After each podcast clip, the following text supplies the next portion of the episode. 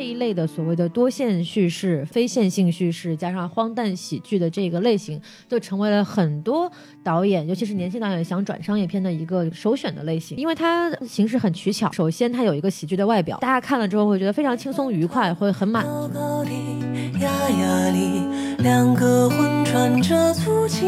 眼馋自己好，欢迎收听新的一期什么电台，我是孔老师。我是大老师，今天我们要做一期赶热点的节目，孔老师的感冒还没好，因为你就看为了赶热点，我感冒还是没有好。对，今今天这我们内要，心啊忽冷忽热的呀你。瞧瞧，今今天我们为了做这个节目呢，就是很努力啊。这个节目因为新的电影，我们很着急的看完以后，马上就给你们做。这部电影呢叫《无名之辈》啊，哎，这个电影其实上上周就上映了，对，为什么一直没有做呢？为什么呢，大老师？因为我们上周录的《神奇动物在哪里》呀，哎，对呀，本来也不准备录了，说实话。然后有一个朋友在微博上艾特我们说录不录，王老师就给我看了。然后呢，我就觉得先放一放再说吧。就看到了一个很神奇的消息，听说他在一天之内超过了《神奇动物在哪里》，排名了第二，又在下一天之内超过了那个《毒液》，排名了第一，崩溃了。然后我就觉得这个片子可能还是要录一下。就在这一周的这个周四晚上，我把它看了一下，我觉得看完以后还是值得录一下的，嗯所以我就跟大老师说，我们一块儿录一下吧。然后大老师也跟我说要录嘛。对，你要先这么说，是我先跟你提了要录这个节目，然后啊你才去看的。啊，对，大老师说了个东西，我就不能不去看了嘛，对不对对我周，三晚上跟孔老师说，我说《无名之辈》好像这两天很牛逼啊，要不要录一下？嗯，啊，孔老师说算了吧，没看呢。我对我很然后忙没有看，对，然后第二天突然跟我说，大老师，我觉得去看一下《无名之辈》。嗯，我我还想说是什么触动了你，没想到是我们的亲爱的微博网友。 对对对，你觉得大家有要求吗？我们有时间给大家做一下。是的，好，介绍一下我们今天的这部电影《无名之辈》。首先呢，它的豆瓣评分很有意思，已经高达了八点三分。哇，对是一今年的国产片排名第二，好像是。对于一部国产的小成本电影来说，这个分数已经是很神奇了。对，然后我们快速的把这个评分过去以后，大老师来重点介绍一下这个神奇的票房。呃，神奇票房去哪里啊？对对，这个神奇动物去哪里了？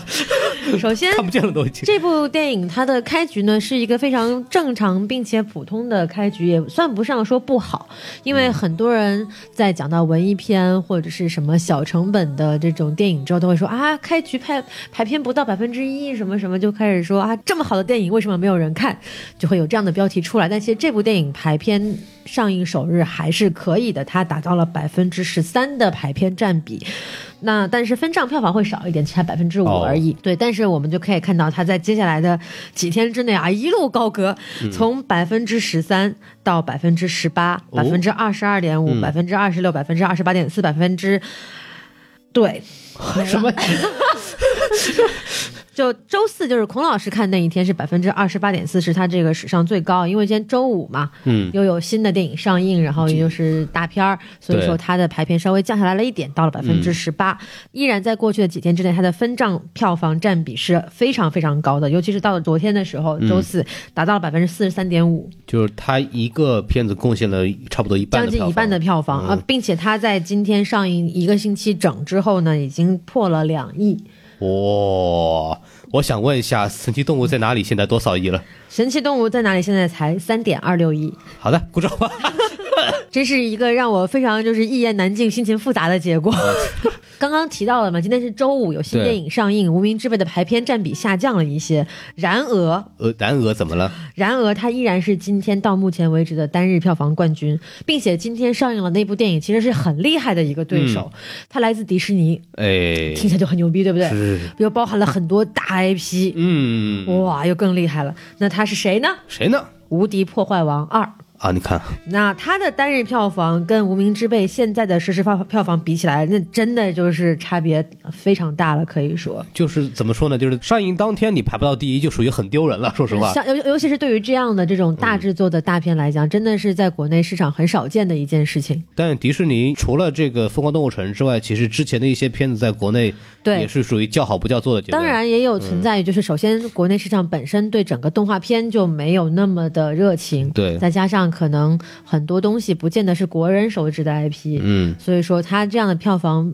排表现的也不意外，但是。上映第一天就输给了已经上映一个星期的嗯对，这个《无名之辈》，确实是挺夸张的挺。夸张的一件事对情。对，对据我看的很多资料，《无敌破坏王二》也是一部非常好的电影啊，没错大家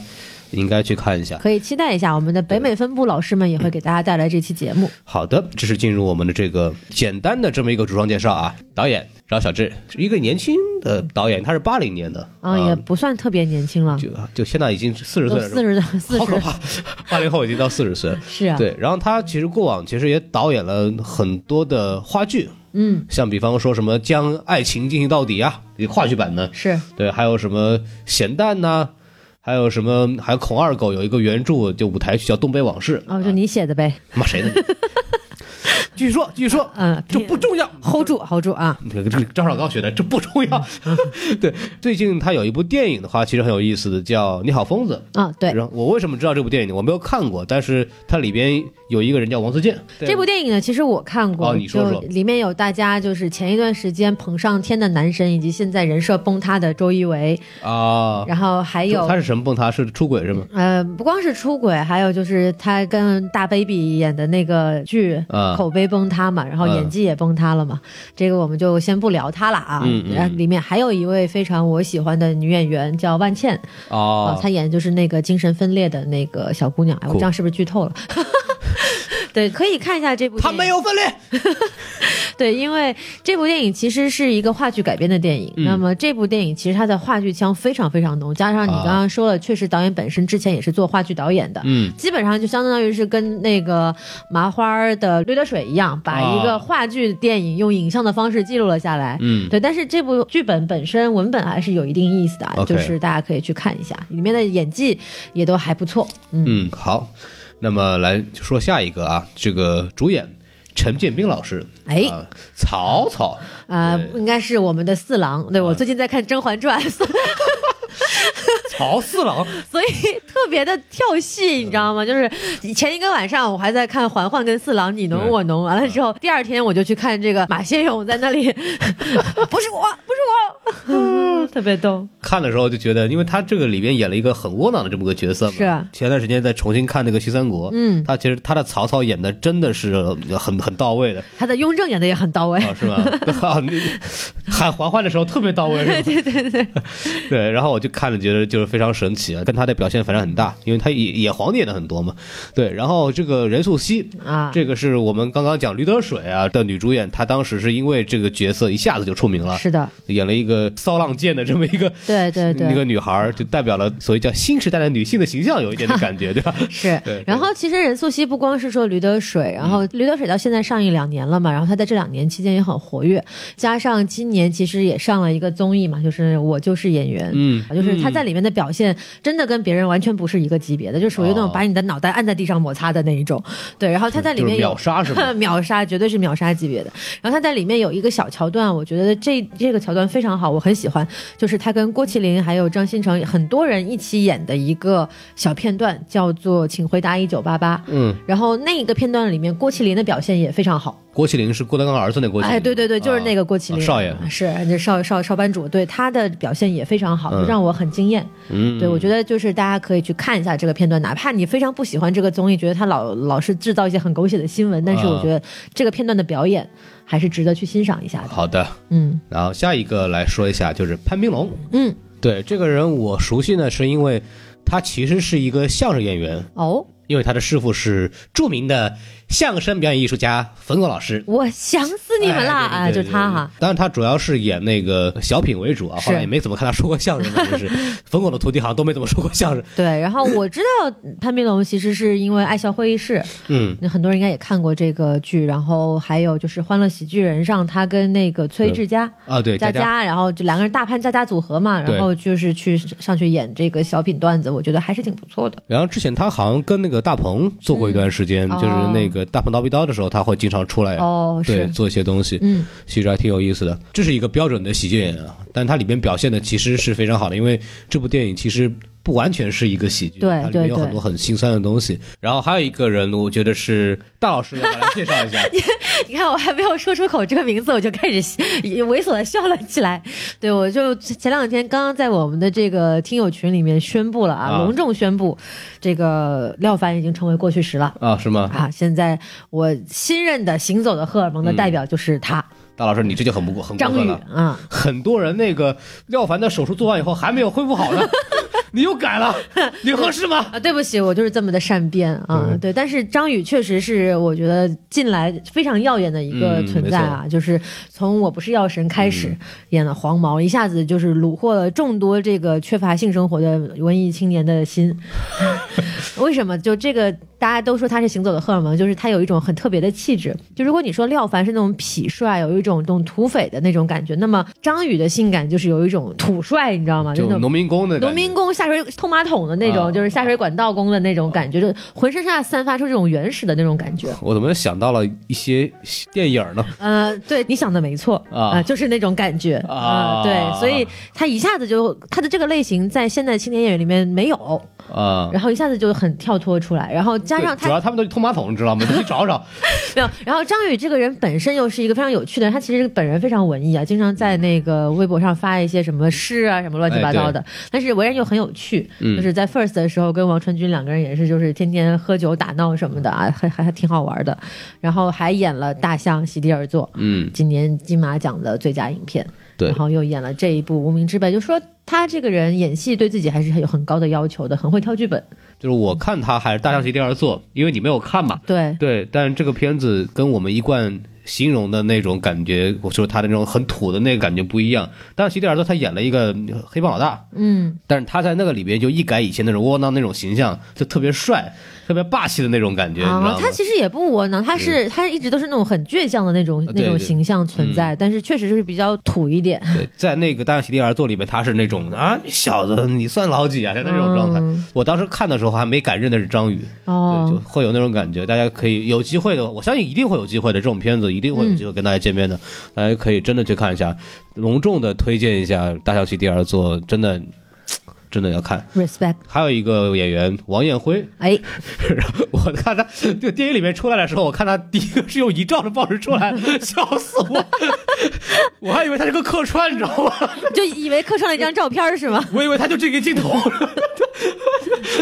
后来发现他原来还活着。就他，但是他有其他镜头跟没有其他镜头其实也没有什么区别 了。对，这个我们后面再说啊。呃，对，王彦辉之前其实出名是演《烈日灼心》，对，他在有段奕宏、有邓超的情况下，嗯，反而是马上就抢占了风口浪尖，你知道吗？对，因为他演的那个囚犯实在是让人觉得太真实了，好多人出来都觉得以为那一段是真的一个犯罪录像。对，对，就是他演的那一段确实非常好。然后后来还有他演了那个曹保平的《追凶者也》嗯。啊，也是一个类似这样的一个角色。然后《药神》里边就演了那个黑心的那个假对药贩子嘛，对，啊这对，这仿里佛面他也好像成了某种就是像金世杰一样的嗯一个存在，好像这个片子有了他就可以被称为好片啊这种感觉。对，但是我我觉得他在这部电影里面的表现是很遗憾的，但是嗯呃，这个留到后面再细细评论吧。 OK，然后我可能再说一个，就是那个邓恩熙。嗯，为什么说他呢？是因为我们之前讲那个《你好，之华》的时候，是就讲到这个小演员了。漂亮嘛，对，真的好看，啊嗯真的好看。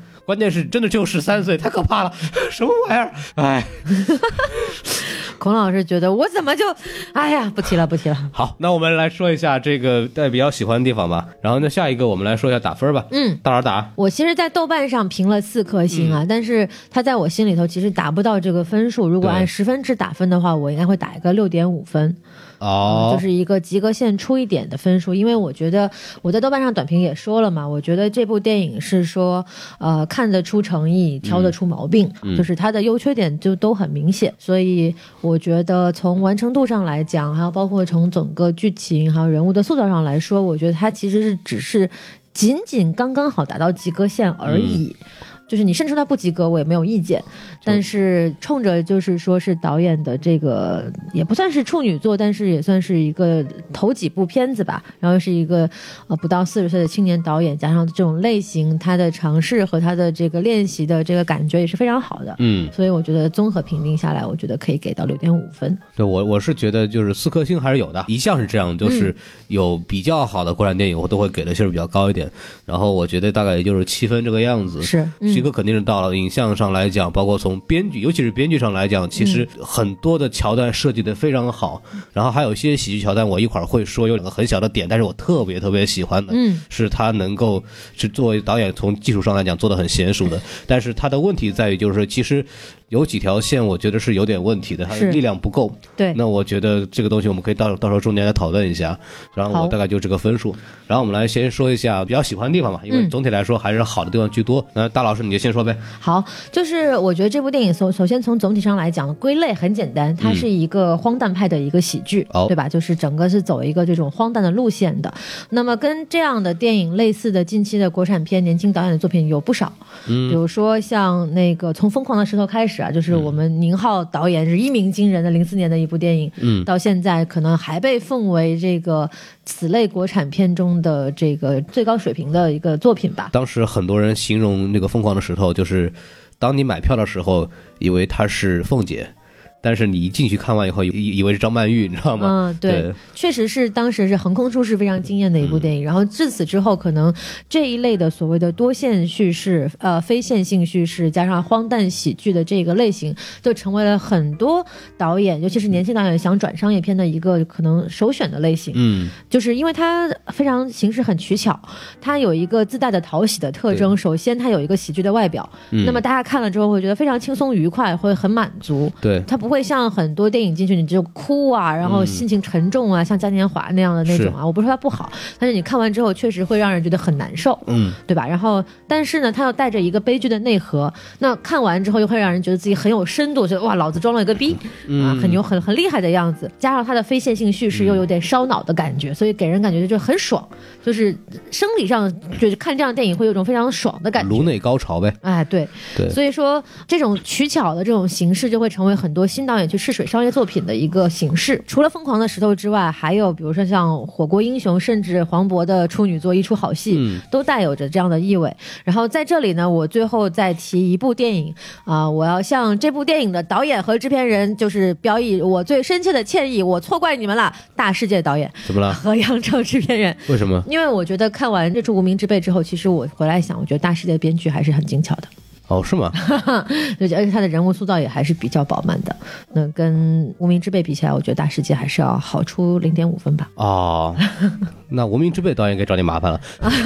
没有没有，我我还是觉得《无名之辈》是我很我很喜欢我很推荐的一部电影，但是我觉得可能确实在我看来有一些不足的地方。嗯，这种片子其实给大家一个什么感觉？就是就是上帝视角，对就是你看的时候，你的高潮点来自于这个，就是我通晓全局信息。差嘛，然后我看到你们在那儿犯傻逼，嗯然后是这 就是观众喜欢的是这种感觉，然后这种东西其实它有取巧的地方，当然是这个东西，但是它问题在于哪儿呢？就是你会把一些所谓的强行的那种安排当做剧情的精巧，这个是很成问题的。就嗯这个东西其实就看火候跟功力了，就是对嗯你安排的好，那就是剧情的巧合，就是编的好；如果安排的不好，那就是让人觉得很尴尬。嗯那举一个最典型的例子，安排的好，那就是昆汀的低俗小说，嗯，类型一模一样的对非线性叙事，然后荒诞喜剧，对吧？我觉得就如果两部电影都看过的话，你就会能感觉出来，其中还是有一些差别的。嗯嗯，我们继续说优点啊。啊无名之辈的话，它其实喜剧的部分做得很好，嗯那有很多点我都很喜欢，包括它这个喜剧背后所包括的一些辛酸呐、悲剧的东西都还在。我就举几个例子吧，我觉得有几场戏很不错。嗯，首先第一场让我觉得哎有点意思的戏是那个陈建斌饰演的马先勇帮他女儿交学费，嗯，交不上学费，然后给老师塞樱桃对，的这场戏，然后一下子这个樱桃洒了。嗯那一瞬间其实是很尴尬的，就是空气都凝固了的那种感觉啊。然后他突然说了一句“哎呀”，就是让你觉得特别心酸，就那个“哎呀”，就是让人觉得。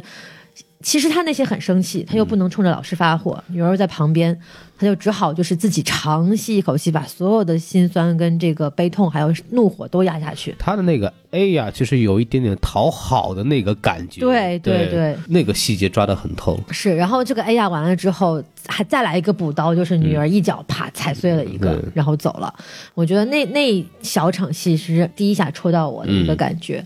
然后再来的话就是可能大家谈论的很多的任素汐这个失禁的这一场戏，啊，对，因为这个确实是一个很大的剧情转折点嘛。那任素汐的表演也是无话可说，无话可是说。确实是非常非常的优秀。那我觉得这个就可以留到后面我们讨论呃表演和人物的时候再详说你出去，啊。 你出去！ 对，然后还有还有两场戏，其实也发生在任素汐跟张宇的这个人物关系里面啊。嗯一个是说他们看到电视里面讲说两个笨贼偷了手机模型，然后张宇喊说啊为什么要耍老子？ 就那个那个声嘶力竭啊，就是你你一边笑，你又一边替他难受。你知道吗？那个我看那个时候，我专门注意一下英语的那个字幕，嗯，它上面写的是 “Why out to to me”，我笑死了，当时，皮呀、哎呦我的这天个！很皮啊因！为他们不是做鬼畜嘛，对其实其实也是 out o auto two 嘛，但是又对结合了吴亦凡这个事儿，我觉得特别可乐。 是的，是的，嗯对。然后后来还有就是让人感动又高兴又心酸的一个点，就是呃，任素汐骂完这个陈建斌之后，抬头对张宇说：“其实我已经原谅他了。嗯，”啊，就是这几场戏，我觉得情感上处理还是非常到位的。严素汐真的是真的是炸呀，这次表演的真的是。嗯，那你就说有完了人是有吗？人坐着就能封神啊， OK 有的人就蚂蚁竞走十年还不 行。好伤心啊，好 伤心、啊，走十年都不行。嗯啊来吧，那好大老师还有什么要我要我说我的？其实说的差不多，我、嗯我觉得是总体上来讲是嗯好的。嗯，好，OK，那我来说的话，其实先说两个比较小的地方，我特别喜欢的一个很有意思的一个喜剧手法，就是从镜头来怎么去弄。比方说里边有一段，就那个台词我就忘了，但是他就是骂了一张宇一句什么东西，然后张嗯宇准准备做事又要来拿枪打他什么东西，脚不是受伤了嘛，是然后就呲牙咧嘴一下就收回去了。然后他怎么处理这个一段呢？首先。张宇有反应的那一下，他是给了一个近景，嗯，所以你是拍不到他腿坏这个地方的。然后拍完这个近景以后，下一个镜头直接切一个到全身的时候，他脚沾地，唰了一下过去。因为他在近景的时候又是有点往上斜的，就显得那个人很高大又很有力量这么一个感觉。完了以后一切个远景，他脚崴了一下，是这样子的话就有一个这个反差效果，做出来就非常嗯好。嗯确实。对，这个是让我觉得从镜头的设计上，就是这个喜剧点其实玩的很好。他如果不这么拍是出不来这种感觉的。嗯，对，有一个反差。而且最后高潮那段其实还做的挺好的，嗯就是有它其实两条线嘛，一边就是这个波仔和李海根这一条，波仔准备是砍人，然后他专门做了几个桥段，就是波仔准备拿刀，哎不行，啊拿刀，哎不行，因为李海根那边他手一掏，以为是有枪什么东西，是因为然后它就是个背影嘛，对，然后就拿不准啊，然后警察这边也着急啊，怎么还不掏刀？ 是吧？警察也我很倒没理由抓你 啊。对，反正就特别有意思。然后就这边有这么一个情绪的铺垫，然后大家也在看。然后另外一条线其实就是两个学生和这个黑帮的械斗，嗯，那就跟这个什么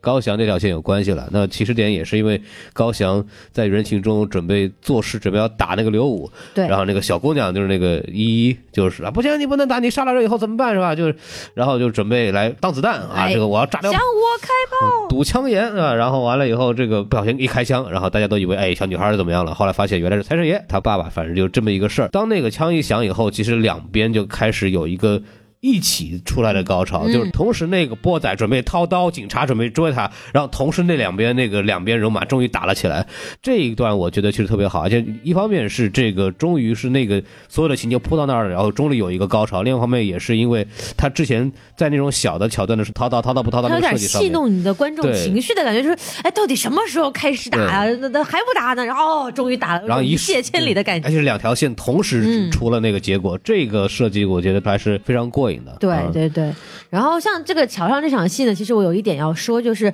有些人会吐槽说这个大桥的戏安排的不合理，就是为什么这些人都会聚到这个地方来？嗯但是我觉得这个在整个电影的剧情逻辑里面还是说的很清楚的。首先就是为什么李李李大头，就是刚刚孔老师讲的李海根会出现在这个桥上，很嗯很简单，他被假的微信给约过去了嘛，要去赴约，然后那个。真真真啊，为什么会是在这个地方？嗯哎，我也很奇怪，为什么呢？他为什么要约在这里呢？因为他知道波仔是刘武的手下，嗯刘武晚上要在这里开追悼会，所以说他要约波仔在这里见面。啊，对这个东西，其实这个东西没剧情没有明说，但是这个地方在那个审讯戏里面其实是有涉及我觉到得你说的。的很合逻辑。对，然后接下来高翔跟依依不用说了嘛，都是呃高翔要去救爹，然后依依要去救高翔，对吧？然后还有这个张宇为什么会在这里？那他其实就是为了暗中去保护自己的兄弟，嗯，因为他知道就是约这个大头过去的那个真真是假真真，不是真真真。 真真假假真真啊，对，所以其实为什么这些关键人物都会出现在那个桥上，这个理由其实是很充分的。对，然后估计那个桥可能也是这个小县城的唯一一个地标性。 对， 比较热闹的一个地方啊。呃，我觉得最后那一下情绪上爆发还是非常好。再要说的话，其实还有一个就是不断的错位嘛。嗯，本来想偷手机的没偷手机，是然后马先勇就一开始他是说啊，我发现一个枪，呃可能有人办坏事儿，嗯，然后他就想到我操，竟然敢抢银行，竟然敢抢手机铺，然后他就奋力想追他，然后发现哦其实银行那个地方也是一个很好玩的错对位。那个银行那个也是一个错位，对就是我们都以为一开始抢银行嘛，结果完了以后，因为还有个保安看的，我还以为是对保安从里面看的，然后没想到是一个保安旁边隔壁那儿看，是所以它里面也做了一个很好。但是说回来，就是这个、嗯呃马先勇这个东西，他一开始以为是张宇他们偷了这把枪，对然后到最后发现原来是高翔偷的，对，这个地方其实我觉得也是他设计的很好的一嗯个地方，就是说他明线有一条枪，暗线有一条枪，实际上是有两把枪的对。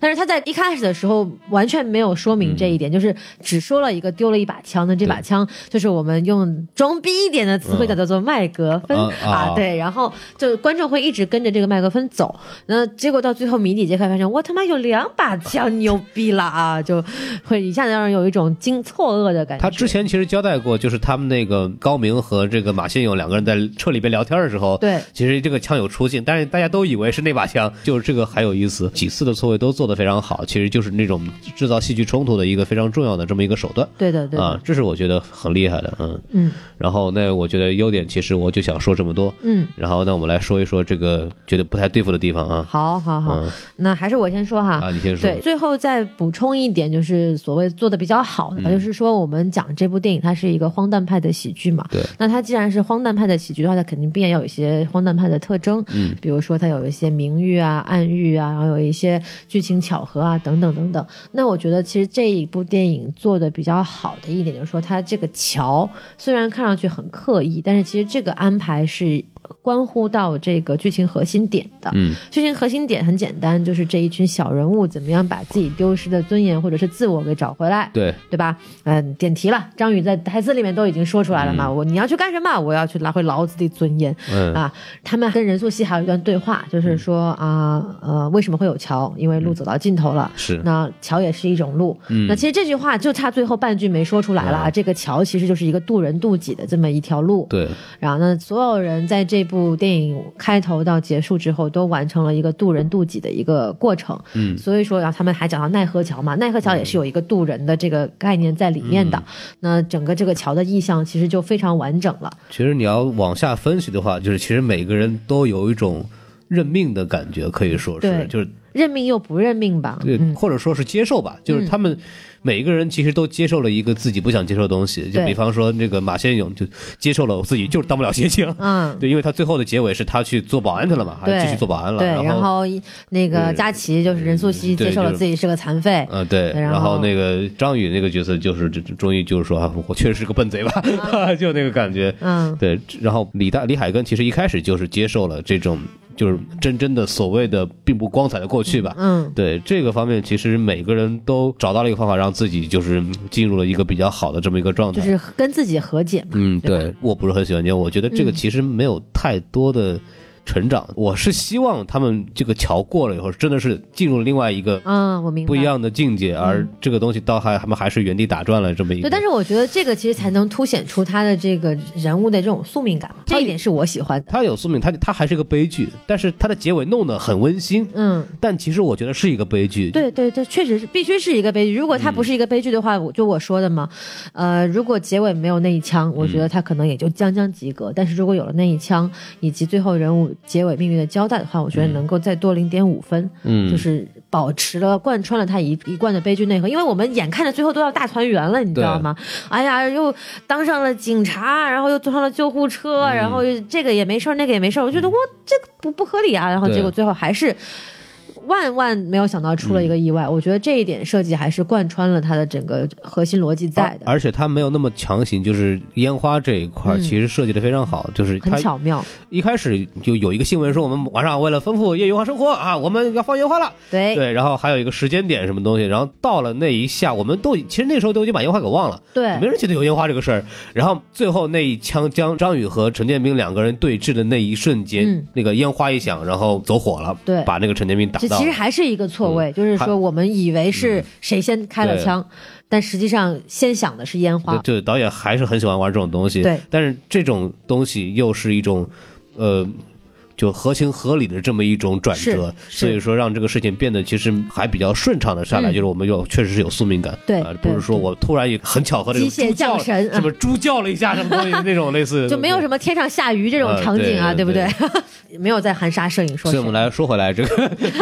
说回来这个不喜欢的地方啊，说回来这个问题啊，对我刚刚也说了很多，我觉得这部电影有问题的地方。嗯那么它有问题的地方在哪里呢？其实恰恰也就出现在我们刚刚所说的这个宿命感当中。嗯，因为整部电影其实它是要有一个剧情推动的嘛。哎那，么剧情推动的话，它的主要动力是每个人物不同的命运。嗯，那么这个时候，整部电影每个不同人物的塑造又很关键了，哎加上这部电影每人物支线又很多，是，所以说我觉得其实有点导演有点力不从心。嗯我们先来看一下，就是首先这部电影有几几条线，嗯，有两条主线，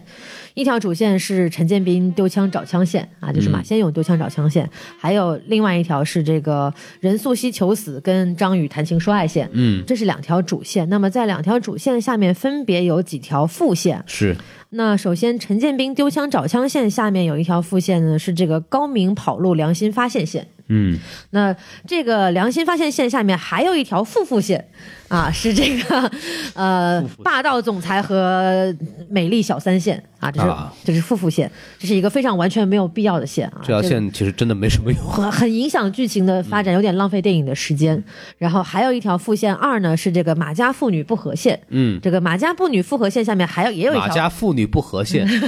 不是马家妇女复合线，哦，哦，我说错了是吧？哦、好好好，那我重新说，重新说啊，就是有这个马家妇女不和线，嗯那这条线下面还也有一条夫妇线，是，是这个呃校园青春谈情说爱线。嗯，啊，但这个校园青春谈情说爱线呢，也是没有什么必要的。只是为了制造后面那个悬悬念嘛对，所以说其实我们可以看到，他安排的主线和副线对于人物的粘合和剧情推动是有用的，但嗯是他又野心过大的发展出了一条副副线。哎那，这个副线其实就占用了一些正片应该拥拥有的时间，为什么呢？首先我们来看这个陈建斌丢枪找枪线这一大坨人啊，嗯，首先是马先勇这个人物，那他的这个人物是一个很典型的一个小市民的形象，嗯，但他又正义感爆棚，是然后粗中又有点细，粗中有细体现在哪里呢？首先他想当协警的时候，然后警察不让他当嘛，嗯，然后警察要抓波仔，警察一帮警察啊追不上一个胖子，我觉得这个太不合理了啊！先不说这个，而且还这个手手手手臂给折了的对对胖子对还追不上啊。然后呢，这个时候他开着辆小破皮皮卡，还是还是什么？是皮卡吗？呃，对，皮卡，他开着辆小破皮卡，然后完了之后就假装那个啊，走不呃走走？不走上车吧！啊，还巴黎怎么走？二十对还还、 15吧对，还讨价还价，这就其实就显示出他的机智以及利用自己的形象跟身份去伪装的这个特长。其实这是一个很很必要的侦查能力。就是民间智慧吧，可以说是一种，嗯对对对，所以你可以看到他其实还有心细的地方，还有比如说他审问那个保安，嗯，就是他说啊，那你你连这个都不就跟人讲了，你不适合做保安， 这个其实也是能看得出来，他利用这个保安的这个想要逞强当英雄的心理去套出来了一点话，就可以看得出来他还是有一点点做警察的素质的。那这个人物其实有点粗笨，但是有点可爱的形象就树立起来了。但是我们就会有一点想不明白的是，一个如此有正义感的人，一个如此想当警察的人，为什么会给了一个欠债盖房、跑路找小三的老板当保安还这么尽忠呢？对啊，这这这个就变得非常不合理了。那么这个不合理的来源其实是来自于高明这个人物的塑造失败，嗯，因为因为我们刚刚说了嘛。就是首先高明良呃跑路良心发现线跟高明小三线，这个其实是马呃马先勇、陈建斌丢枪找枪枪里面最重要的一个副线。嗯，那高明这个人物他们是怎么塑造的呢？首先，王艳辉出场，第一出场是一个遗像，这个喜剧效果嘛，我们就不对说了。第二次出场其实就是他开车跟小三在那里抢方向盘，这件事情不得不让我们想到啊了，跟司机抢方向盘是一件多么危险的事情啊！呃 呵呃，想到了那个大妈是吧？ 对，然后呢，我们回来说这个方向盘先按下不表，嗯，但是有几个问题一直盘旋在我的脑海里啊，不能忘记。首先，小三是来干嘛的？他为什么要找小三？是真爱吗？他口口声声说我爱你，我爱你，可是是真爱吗？可是这个小三一点都没有让人觉得很讨人喜欢的地方啊，没有表现出任何，年轻好看嘛，但但是他也没有给出任何对比，就说他的家庭有什么不和，他跟他的儿子好像感情也很好嘛啊，对啊，就为什么要找这个小三呢？完全不知道，而且为什么要跑路？到底是有什么难处？借了呃，钱、跑路还是有的，就是他欠款嘛。对，是欠款，但能有钱借钱去盖这样一个大楼盘的老板，他肯定也是有想尽办法去借钱这件事情。那跑路基本上是属于他最后不得不做的选择。好，对那跑路这件事我们不说，那他为什么突然良心发现了，又要回去？对，他的良心是什么就没搞明白，就是他是那种别人都开我的道理，我怎么能没有我呢？有点杠的那种人啊。对，就他好像还是为了一个面子问题，就是那种感觉。对，但是我觉得这个地方其实非常浪费王彦辉的演技，就是对我们也都知道他的演技有多好，但是这个时候这个人物整个背景逻辑讲得非常不清楚就，垮了，很垮，嗯就会这个人物的失败就直接导致了马先勇人物出现了一个逻辑问题。他其实他的动机很不清楚嘛，为什么跑我们不说了，大概我们能明白嗯对什么意思。对对但是他回来这个事儿就有一点点莫名其妙，因而为他且这个跟小三有什么关系？为什么要把这个人物给加进来？有什么意义？最后两个人好像还小是三也有情，小三也有 爱嘛。好像还像真爱一样，两个人还互相相视一笑，嗯就让人觉得哇，好莫名其妙。就如果你真的要认为他们俩是真爱，嗯你起码要铺垫一下，他们俩是互相心灵是相通嗯的，对吧？心意相通。那这个小三除了会想方向盘，还会干什么？不知道，你问住我 了。对吧？所以我觉得这个是非常非常糟糕的一点啊。那把我们把这个高明就是，所以我能总结一下那嘛，嗯你就是一开始那个遗像啊，嗯，王也会出来一下，其实就够了，是吧？对，就就你这样的以为其实就够了，他完全不需要在后面的情况出现。对，然后接下来我们就到了第二条这个副线啊，就是这个马家妇女不和线。嗯，那这个马家妇女不和呢，她肯定本意是想制造这个亲情的催泪弹的，哎但是好像最后也没有太达到这个效果啊。首先，马依依是一个狂躁少女，是，对，就除了会冲她爹发脾气，别的也什么也不会干。哎对，吧？你恨你爹，恨铁不成钢，这这事不成，那事不成。可是你自己也没好到哪儿去啊，哎，对，你也没好好学习啊。就一个嘻哈 girl，你看弄得还地龙沟头，你知道嗯吗？对，然后然后就知道发脾气，还知道干什么。然后完了之后喜欢高翔，可是好像这个高翔对他一点情谊都没有嘛。所谓的青春爱情线，我好像也没有看到有什么值得让我感动的地方呀。这两个人的关系没有进行充分的展示，对，啊就好像高翔会他会替依依打抱不平，还揍了陈建斌一鼻子，但是也没啦，就两个人之间也没有那种真正的有有情感性的这种互动，两个人都是互相，哎呀，你不要去，我要去，你不要去，我不要去，我觉得就很低级了。他其实就交代了一下这两个人有一些情愫在里头，嗯然后就没有别的东西了。那么就是如果你想通过这两个人做什么文章的话，他起不到什么很好的嗯对，因为作其用嗯实在这个戏里面，他是没有时间去给这两个人做文章的。那索性我觉得，如果这个时候不要的话，你倒不如把这些副副线都砍掉，嗯好好的去铺好你的主线跟副线，这样把人物互相立起来，嗯比你去铺这么多人物，一会儿又热血高嗯校，一会儿又欠债还钱，一会儿又小三也有情，小三也有爱，比这样子的要好得多。这两个人的作用完全是为了后面那个开枪和挡子弹这么一下来设计的。对，但是你哪怕你不铺垫他们两个的这种关系，其实也会出现。挡子弹也会出嗯现开枪的这一幕，因为首先父女情深肯定不用说，嗯对吧？然后那其次，你作为可能比如说你的知心好友，嗯或者甚至是以好哥们儿的形象出现、都可以，但是他偏偏要塑造出好像两个人有一丝小小的暧昧的这种感觉，让人觉得嗯很尴尬。然后还有一点我不是很喜欢的戏是，还是要回到这个呃狂躁少女这一点啊，就是说我刚才讲了嘛，樱桃这场戏很感动，但是其实下一场戏我就不喜欢了，就啊是这个马先勇在学校走廊里痛揍女儿的这一场嗯戏，我觉得这个很不合理。首先，你的妻子亡故了，然后还是由于你的原因造成的，然后对你的女儿对你不满，这是肯定的呀。呃，而且，那这个时候你不应该当众去责罚你的女儿，因为我们从剧情来看，马先勇对女儿肯定是特别疼爱的。对的，那如果他特别疼爱的话，他不会忍心当这种下得去手，他应该是那种特别想打，然后咬牙切齿，但是几次挥起手来，然后打不下去的那么一个状态。我觉得这个会更符合整个两个人物关系的感觉。得为什么我这么说呢？因为我爸对我就是这个样子的。我对此深有体会，你知道，就是我小时候特别调调皮的时候，我爸就凶的，真的，我爸瞪起人来特别吓人。啊然后，但是就他就是那种属于整个人都已经气炸了，耳朵里面都冒烟了，但是他对我还是下不去手，他抬起手来，嗯然后会。就是握紧拳头，然后放下去。你下次采樱桃试试。嗯，对，我看我我舍不得，我爱吃啊我。我觉我觉得就是那一下，我觉得还是我是可以理解，我是嗯觉得他有点绷不住了，他这么多事情屈辱压到他身上，对然后我自己的女儿反而还这么不体谅我，嗯那他那一下是有点绷不住的，他绷嗯不住，这个确实是到了那个点上，但是我觉得如果可能，他再收敛这一点嗯点，会感觉更有这个父女的这个情深的感觉没有问在。题。对，然后后面他比如说他敷了一一路的鸡蛋，然后没有剥皮，这个东西其实在他拿起鸡蛋往头上摁的那一瞬间，我就知道这个后面一定是个催泪弹，一定是深埋的梗。就我觉得这个我我我我有的点打，刻意我觉得就我也觉得就他蠢吗？就就对就蠢到不是一般的蠢了，这个就已经对，就是这你难道你拿着鸡蛋皮压着不硌吗？就这个有点有点太奇怪了。对这个地方是有点刻意的，所嗯以说我们、我们回回过来看这一坨人啊，就是马伊琍、高明、马先勇、高翔这这一坨人，其实他们之间的关系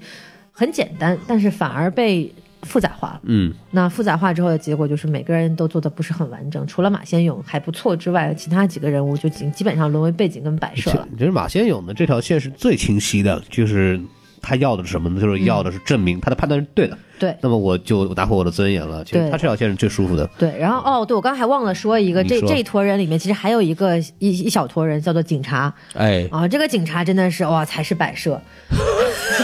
啊警察特别逗。 首先啊，首先这个人家人家老马不是说我知情不报，我要非得要自己去抓抓凶手，人家说了我有线索，嗯你不听啊你不听啊，对啊你我要说我要说你不听不听不听不听，你就跟琼瑶的男主角有什么区别？啊，对，嗯，没有区别啊。那你有线索不听也就算了。嗯，在最后那一场桥上大战的时候，底下人都打成那样了，你干嘛呢？就外面其实应该还埋伏了很多警察。对，而且关键是你埋伏这么多警察干嘛？嗯，你要抓的是波仔，对，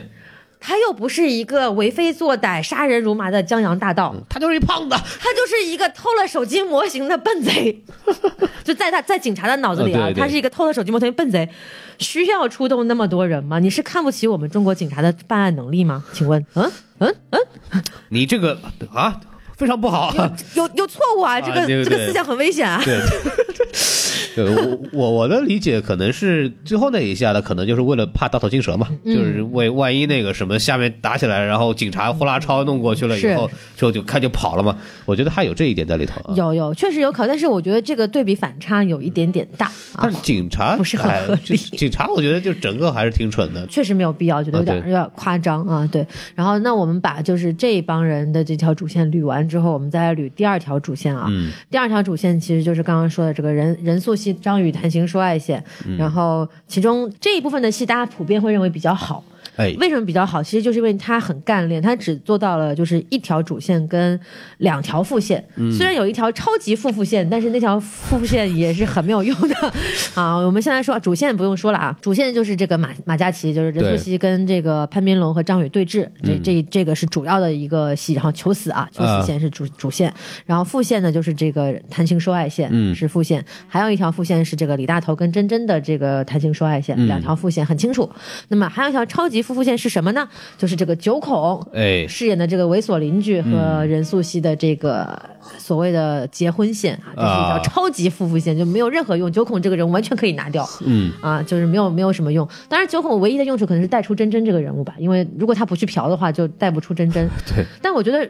不是他随便是个路人也可以啊，嗯，对不对？我们凸显他的身份，完全不需要是邻居嘛，你只要是个路人都可以去嫖嘛。可能也是为了加一个喜剧点吧。我觉但得是是哦对他这个人物加上去纯粹就是为了粘合所有的人物，以及增加所谓的命运感，但是反而有一点让我觉得过于刻意了一些。嗯，然后同时也占用了一些就是时间，对吧？好，那这条线呃很清晰，我们就往下说。呃，首先呢，任素汐的这个形象，那肯定毫无疑问是没毛病了，嗯在整部剧里面是最最鲜明而且表现最好的。那她这个刀子嘴豆腐心的这种形象啊，是自尊心极强的人才会才会做出的这样的一个行为。就而且一定是受过一些很大的刺激 受过之很后，嗯大的刺激才会这样子，那么也很符合他的人 设，就对是全身高位截瘫，完了之后还遇到这个家庭变故，那这一点倒是跟张宇很般配啊，张宇也是就饰演的这个笨贼，也是一个超级有自尊心，然后一定要做大做强，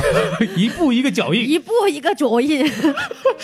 然后要要成为这个一个一介悍匪的这么一个人物。两个人在这一点上其实是有共鸣的，也不难看出为什么两个人到最后会有一丝这种暧昧的情绪出现。这里其实是有一些铺垫的，我是一步一个脚印，我没有 脚了，对，然后接下来就是呃张宇跟潘斌龙这两个人物，那这两个人物的话，其实就是想要出人头地，但身无长技嘛，就是嗯农村社会、我们日常看到的这种所谓农村进城务工人员或者小混混等等。嗯那其实这两个人物的话，他会比其他的人物更有一些悲剧性在，并且他的这个社会背景的属性会更强一点。嗯，就如果说其他人物的这个悲剧是自己作死的话， 对，他们两个可能是真的由于这个出身所固有的家庭因素所带来的，他们缺乏教育，他们没有通道能够向上走，他们只有就是说很无知的说我要出来抢劫。对我要闹个大新闻，啊我才能够就是脸上有光。嗯，这个东西其实是能够反映一些所谓的现实状况的。但是你看西方的记者就是跑得比谁 都快，咱们东方的记者抖音比谁都快，对对对，就只会抖音，只会搞鬼畜鬼畜 啊，对，所以多我快嗯，对，我觉得这个东西的话，其实是有略有涉及的一些当代的一些经济问题，还有一些社会问题的。但是我觉得导演可能一方面是无心吧，就无意往这方面去深挖；另一方面也有一些种种考虑，他就没有在这两个人物的这个背景上下功夫。嗯那我觉得稍显有点可惜，但是也完全可以理解。哎，说到这个真真这个块，我觉得有一个 bug 我不得不提一下，嗯，就是他的手机竟然没有密码，对。我觉得当时就崩溃了。竟然他可以进入到犯罪现场里面去，然后还能够把手机给解锁就，那个时候照理说应该封住了吧？我、因为我嗯我而感觉且是而且这样作为一个这么重要的物证，竟然没有被带走。这个倒可以，就是警警察其实没有把真真的当成一回事儿那哦种感觉。嗯，也是，就日常对打扫黄打非。对，那就是问题在于就是就是没有密码这个事儿让我看着就非常出戏，怎么可能让这个这个事儿干呢？就而且这个东西又非常重要，对他是因为没有密码，所以看到了这个那个什么聊天记录，嗯然后才知道了李海根和这个真正的关系，嗯然后才有了我约你到八点钟八点半在那儿见面，对然后才有了后面这一整套的东西。这个它的基础的这个东西没有打好，就造成了后面全崩掉了。就是你如果一直在想这个事儿的话，你就完全看不进去了。对对对，是会这样的。而且真真这个人物回来说，其实也是一个比较尴尬的人物。就是如果说张宇跟这个潘斌龙演的是农村青年的话呢，她就是农村女青年的代表，啊对吧？那首先她跟潘斌龙的感情线就是有一点问题的，嗯，因为前面一直在铺垫说哦真真不喜欢你，你就对是对对痴心妄想，嗯，然后结果最后突然哦，原来真真是喜欢我的呀，哎呦这不仅是贾真真喜欢我，真真真也喜欢我呀，真真真是真真喜欢我呀。贾真真是跟他说我喜欢你，然后把他骗过来，结果到那儿看见真的真是，哎，你也喜欢 我，好巧啊好！神奇啊！对，我觉得，我觉得这个地方就有点奇怪，但这是就是爱情的力量。哎就是但是有一点点洗的空间啊。我嗯我擅自揣测一下，就是说，其实呢，真真可能是喜欢李大头的，嗯但是他不好意思说出口，因为他自己也不是什么光彩的职业。那么加上张宇的铺垫了，说这个人啊完全没有谈过恋爱，嗯没有任何男女心思。然后我们之前从听到说真真不喜欢潘斌龙，都是从张宇口中说出来的。啊所以说，可能是因为这个原因，所导致了某种导演故意的误导，然后最后来一个反转，这样才有感觉。这个我觉得是有洗的空间，就是张宇这个角色不解风情呗，对，不解是吧。风情，就是他不懂到底两个人之间是发生了什么事情。那我觉得这个就按下不表。哎然后接下来一个就是我非常不喜欢的一个设计，就是说最后在大桥上的时候，浓妆艳抹穿网袜的珍珍脱下了网袜，换上了一身白裙，画上了一脸淡妆。白衣飘飘，长发飘飘，仿佛就在说：“我浓妆网袜，我坐台，但我是个好女孩。”哇，还能不能更俗一点？导演，哦我就说你们对女性美的想象就是这么一点吗？一定要这样，就是穿一身白裙才能显得出哦，其实我是一个纯洁的姑娘，我是向往爱情的，一定要这样吗？那个穿着娃娃就可以显示她是真正的姑娘。正常该怎么打扮他就怎么打扮。如果他会选择去坐台这么一件事情的话，那么他平时里面极少的可能性会真的是这样的打扮，或者他的心灵极少可能会是真的像大家想象那么纯洁。我懂了，大家会希望一个杨之球一样的人物出现，然后满足大家的这种幻想，但是我觉得真的已经非常非常 cliche 了。但是就是怎么说呢？就她真的就穿那个娃娃出来的话，又有观众说：“我靠，你就这个样子就不，我觉得可以不用穿网袜，其实只要穿一身常服、日常的便服就可以了，没有必要刻意穿一身白裙。嗯，我明白你意思了，就是它有一点点符号化的感觉，对，吧太符号化了。我觉得你就正常穿一身就是什么衬衫、牛仔裤出来就完了吗？这不是大家都这么穿吗？你就穿普通人的衣服就可以。就比方穿一个什么什么什么，你算什么影迷啊，什么东西是吧？我就是吐槽一下这一点，我觉得这个形象太符号化了。嗯，接下来其实就是我觉得他也没有深挖真真这个人物，他有什么样的无奈，他为什么会愿意出来去坐台？因为给我的感觉好像是说这个女生不觉得坐台是个事情。哎，她觉得好像这就是一种谋生的手段，嗯，那究竟是说他有多大的难处？他为了钱放弃了道德坚守，或者说放弃了传统道德的禁锢，然后嗯呃走还向了放弃了他的道德的禁锢还好，还行。摆脱了传统道德的禁锢，哦还是说他根本心里就觉得这不是个事儿？啊这其实是两种完全不同的状态和人人物形但象是。这个不是导演要说的东西吧？感觉其实没有那么多篇幅敢讲再讲这事儿。， 对对对，是是这样，但是我我也觉我同样就是刚刚说的嘛，就是这个地方没有去表现，有点可惜，嗯但是不表现我也可以理解，嗯对吧？这就是我来我来分析人物嘛，对吧？就是到这里，然后刚刚这一团乱麻里面的一个人物叫做九孔，那个他的名字我们都不知道啊，嗯然后我上了豆瓣才知道他叫做王顺才，顺菜，对，就是我觉得这个人物实在是太没有存在感了，我觉得非常的尴尬。这就是一个没有存在感的名字，好吗？嗯，对对对。然后，那么剧情人物这块，我们其实就理顺了。大家其实回过头来看的话，能够看得出来，它中间是有一些缺失的。最后大桥戏，有些人会诟病说啊，显得乱呐、显得不够有张力。其实也是因为前面这些人物的点没有踩得很实。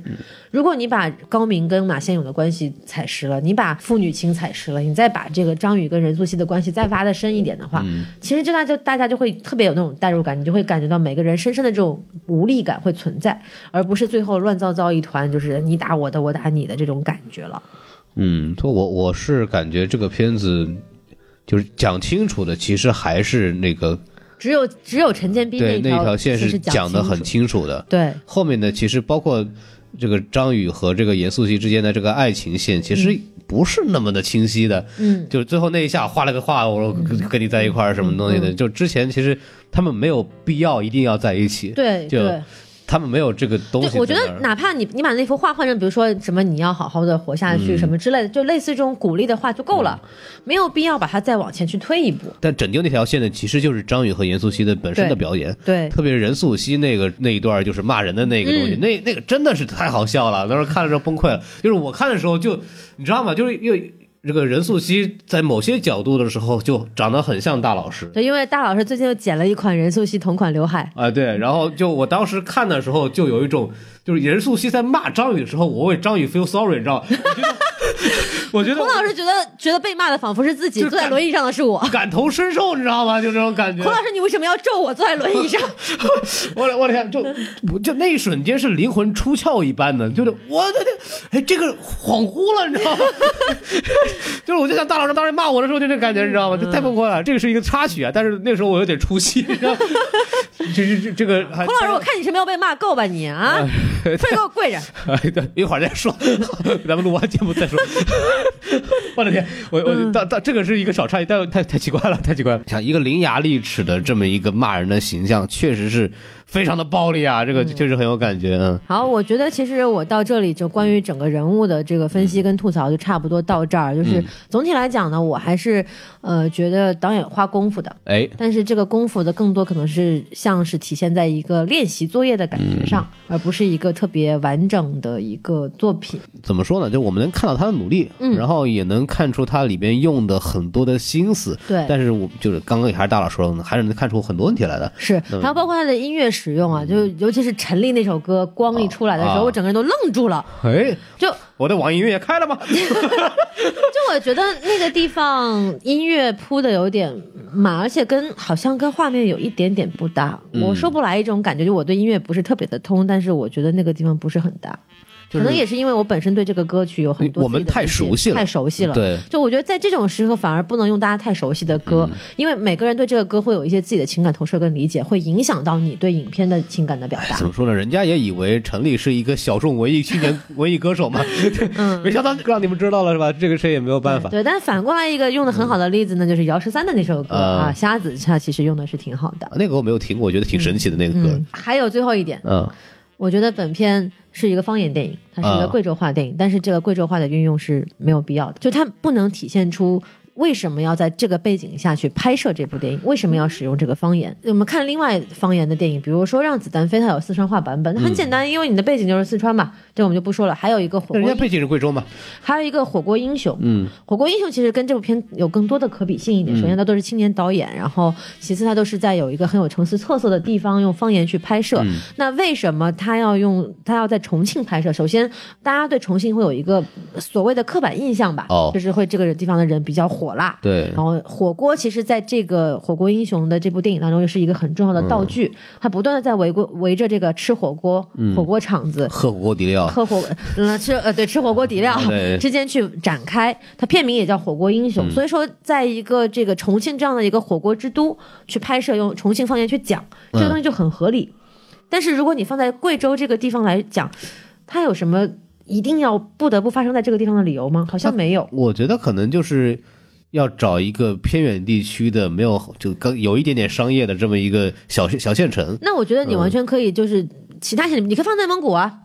你可以放在嗯对吧？我觉得你可以放在比如说甘肃啊、兰州啊。为什么一定要挑贵州呢？就这个点，你选择这个城市的原因，其实我觉得体现的不没有体现出来。我觉得这点是应该要去体现的，不然的话，你用方言其实就是一种折损。嗯就好像《罗曼蒂克消亡史》，虽然我不喜欢那部电影，但是那个故事你一看，它就必须只能发生在上海。嗯，对，但这个故事你看不出来，它必须只能发生在贵州它可。以发生在中国的任何一个四线的小城市。对，呃，对，那我觉得就是首先，咱它不是地图炮啊，就是贵州是一个较为贫穷的这么嗯是一个是地方，嗯、呃，这个是没有办法。还有一个就是。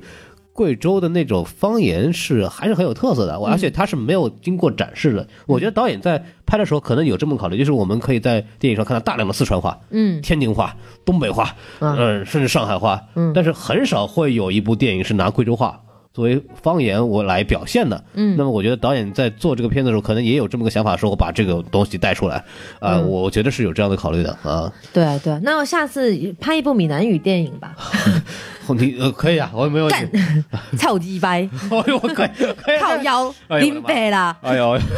对不起啊，就是如果能够听懂闽南语的朋友，我在此有所冒犯，不好意思。这个那个那个讲台湾腔的大老师又出来了啊，啊是我他我拦不住他，没有办法， 这样那你自己有快速这就没有啦。我我这个人格已经慢慢被他占据了，有点有点哇讨厌。对我要跟他斗争一下，所以我现在把话筒交给孔老师。我只想问大老师一个问题，因为里面有一个导演是拍话剧的，然后发现有一个很话剧的地方，就是在天台那段戏。嗯，天台现在首先有个 bug，bug 是什么呢？就是严素汐说：“你你们你们要那个走的话，我就喊。”一喊就有人来抓你们，但是在天台上面，他喊的比谁都响，你知道吗？也没有人抓他们呀， 就是完全没有理。就那帮人喊，谁一个比一个喊的响，在天台上面。然后这是一个 bug，但这个不是我说说东西，我说的东西是当那个有一个情绪爆发的时候，下雨天突然暗下来了，那个是一个很明显的舞台灯光变化， 然后 嗯，对这一点其实是我刚才想说，但是我没有提，就是说，呃，其实这部电影我们也看得出小成本嘛，制作上确实不是很精良。那么在这个地方呢，明显是一个棚拍的戏啊，然后后期合成了一些背景，那么这个打光上的一些瑕疵就非常非常的明显了。如果对光影敏感的人，能够一眼就能看得出来啊，这个地方。好奇怪啊呀、那个地对，方非常的奇怪，呃我觉得有一点点就是不好，就包括这个现在其实很多小成本电影里面都会出现，像比如说之前的《暴雨将至》嗯也有出现过这样的情况，暴雨将至》那个特效比这个还五毛，啊， 对，然后包括像姜文大导演的《邪不压正》，嗯，都有这样的情况出现，所以说我觉得就是说电影它毕竟是一个整体的东西，你不光故事上要做好，你的技术上其实也是你的这个故事的一个皮，如果皮不好看了，啊其实很多人会觉得内核 get 不到。因为很多人说这个片子还是话剧嘛，就那一块儿特别话剧。 我我其实我觉得整部电影影像感已经做得很好对 了。对，其他地方我没有。但那里真的很就明那一显。瞬间，哎，舞台灯光变化，就那我就对然后天上那个那个拉锁过那个云就飘过来了，哦，一桶水就泼下去 了。这这个真的是，而且在那个时候正好又是个情景爆发的那个东西，嗯又演法也很话剧嘛，所以对，而且那个下雨，就是我们之前在引这一期节目的时候，其实也嗯说过，你看看张艺谋那个雨下啊的，你再看看这个 雨下的，那那不 能比，那不能比。那个张艺谋那个把那个下雨人折腾个半死才弄出来了。嗯，对对对，所以就怎么说小成本电影嘛，总会有这可样以理这样解，的可以完全没有问题。嗯，啊，对，但我觉得也其实说的差不多了吧？对今天就把这个节目截到这边。嗯，然后呢，还是关注我们的微信公众号 S M F M 二零六。 S M F M 二零一六哎，说了之后，这个大家可以去加我们的微信粉丝群。我们下次再见。马上这个周末还会出这个《无敌破坏王我与破坏王》，这个可能会出的稍微晚一两天，但但肯定会有的，肯定会有的啊！对，对就是这样子啊。我们现在就这样子啊，拜拜。拜拜。 Yeah, gotta, gotta. So, so. DL and the new production. Yeah. Oh, oh, the poor boy. Yeah. Uh. Ghetto boy, rude boy. 不爱回家的孩子都知道，进去过的孩子都知道，都知道。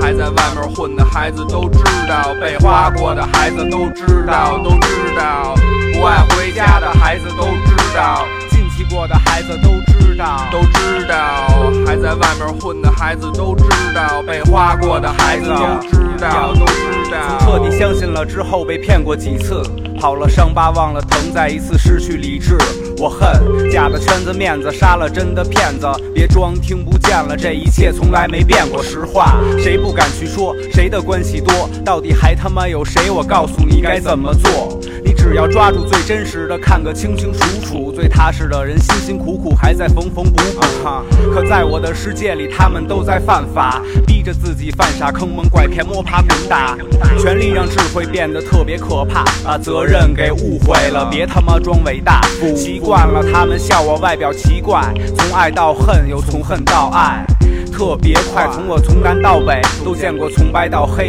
又按照从小到大的道理从头到了尾啊。不爱回家的孩子都知道，进去过的孩子都知道，啊哈，还在外边混的孩子都知道，被花过的孩子都知道，都知道。不爱回家的孩子都知道，进去过的孩子都知道，都知道。还在外边混的孩子都知道，被花过的孩子都知道，都知道。只有经历过的人才知道，这世道往往不公道，总有你想不到的。更大的权利，更多的钱，在少数的人的手里握着，有时候真没辙。他们教你学会接受，别说废话，大多数的人很听话，一直在忍着。于是有人走了，也有人死了，但我总是觉着他们好像还活着。可是更多活着的人却好像已经死了。他们讨厌自私，但是只关心自己，害怕受伤，所以就先伤害你。没有礼貌，也没有道理。我相信好来自坏，恨来自爱。还有太多的人出不来，也不能重来。不是所有想要的你都能得得到，孩子，出来混是要还的，你还不知道。不爱回家的孩子都知道，进去过的孩子都知道，都知道。还在外边混的孩子都知道，被花过的孩子都知道。不爱回家的孩子都知道，进去过的孩子都知道，都知道。还在外边混的孩子都知道，被花过的孩子都知道，都知道。 Got a purple soul. Got a BGC. Yeah. What the fuck, man? What the fuck?